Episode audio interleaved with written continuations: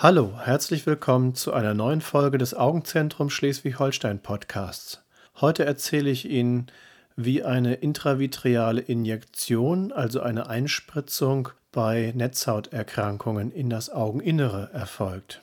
Zunächst, wenn Sie sich in der Praxis einfinden, werden Sie Augentropfen bekommen, damit die Augenoberfläche unempfindlich wird.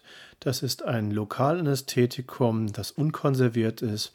Das brennt am Anfang etwas, aber schon die zweite Gabe werden Sie kaum noch spüren. Wenn das Auge soweit unempfindlich geworden ist, werden Sie halt durch die Einschleusung in den sterilen OP-Bereich gebracht, wo Sie auf einer bequemen Liege, die auch in Stuhlform umzuwandeln ist, Platz nehmen. Im Eingriffsraum selber werden Sie ein steriles Tuch über das Gesicht gedeckt bekommen. Dieses ist luftig genug, dass man dort keine Beklemmungen fürchten muss. Das Tuch selber hat eine vorgeformte Perforationsstelle. Da wird eine Folie dann entlang der Lidkante wieder eröffnet. Damit das Auge bei der Behandlung versehentlich geschlossen wird, wird ein Lidhalter vorsichtig eingesetzt. Der drückt manchmal ein bisschen, aber das ist gut tolerabel. Äh, dann erfolgt noch einmal eine Tropfenbetäubung, aber auch eine Desinfektion, damit die Augenoberfläche keimarm wird.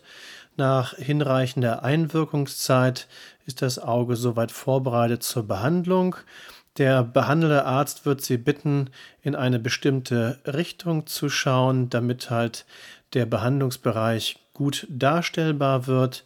Und ähm, dann erfolgt eine Markierung mit einem ja, ähm, zirkelartigen Instrument, äh, das ungefähr 3,5 mm ab der Hornhautgrenze an der Bindehaut eine kleine Markierung setzt.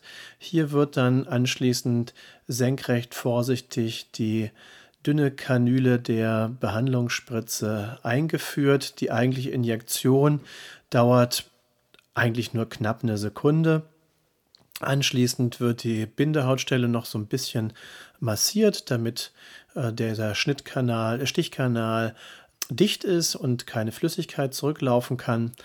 Abschließend geben wir typischerweise noch eine pflegende Augensalbe und nach Entfernen des Lidhalters und des sterilen Tuches kann in der Regel noch eine Pflasterversorgung erfolgen. Manche Patienten wünschen dies nicht. Es ist nicht zwingend erforderlich, dass ähm, eine Pflastervorgabe gemacht wird. Ja, und damit ist dann die eigentliche Behandlung auch ähm, überstanden.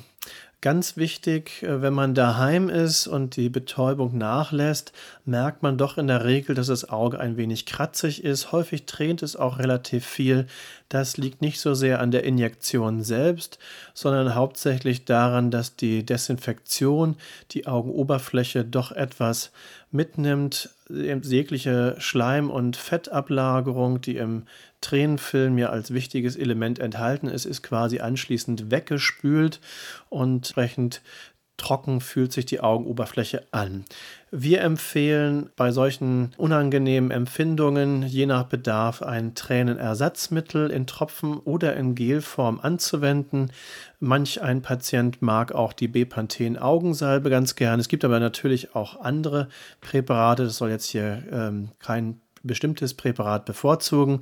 Äh, da werden wir Sie entsprechend zu beraten.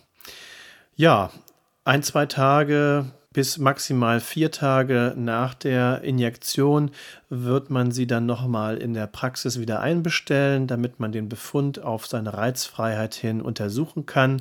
In der Regel wird an diesem Termin auch die vor der eigentlichen Behandlung stattgefundene Schichtdickendarstellung der Netzhaut vom Befund her besprechen und das Prozedere, also die Abstände zur nächsten Spritze besprechen. Ja, das wäre kurz der übliche Ablauf einer intravitrealen Injektion. Ich bedanke mich fürs Zuhören. Bis zum nächsten Mal im Augenzentrum Schleswig-Holstein Podcast. Ihr Dr. Westphal.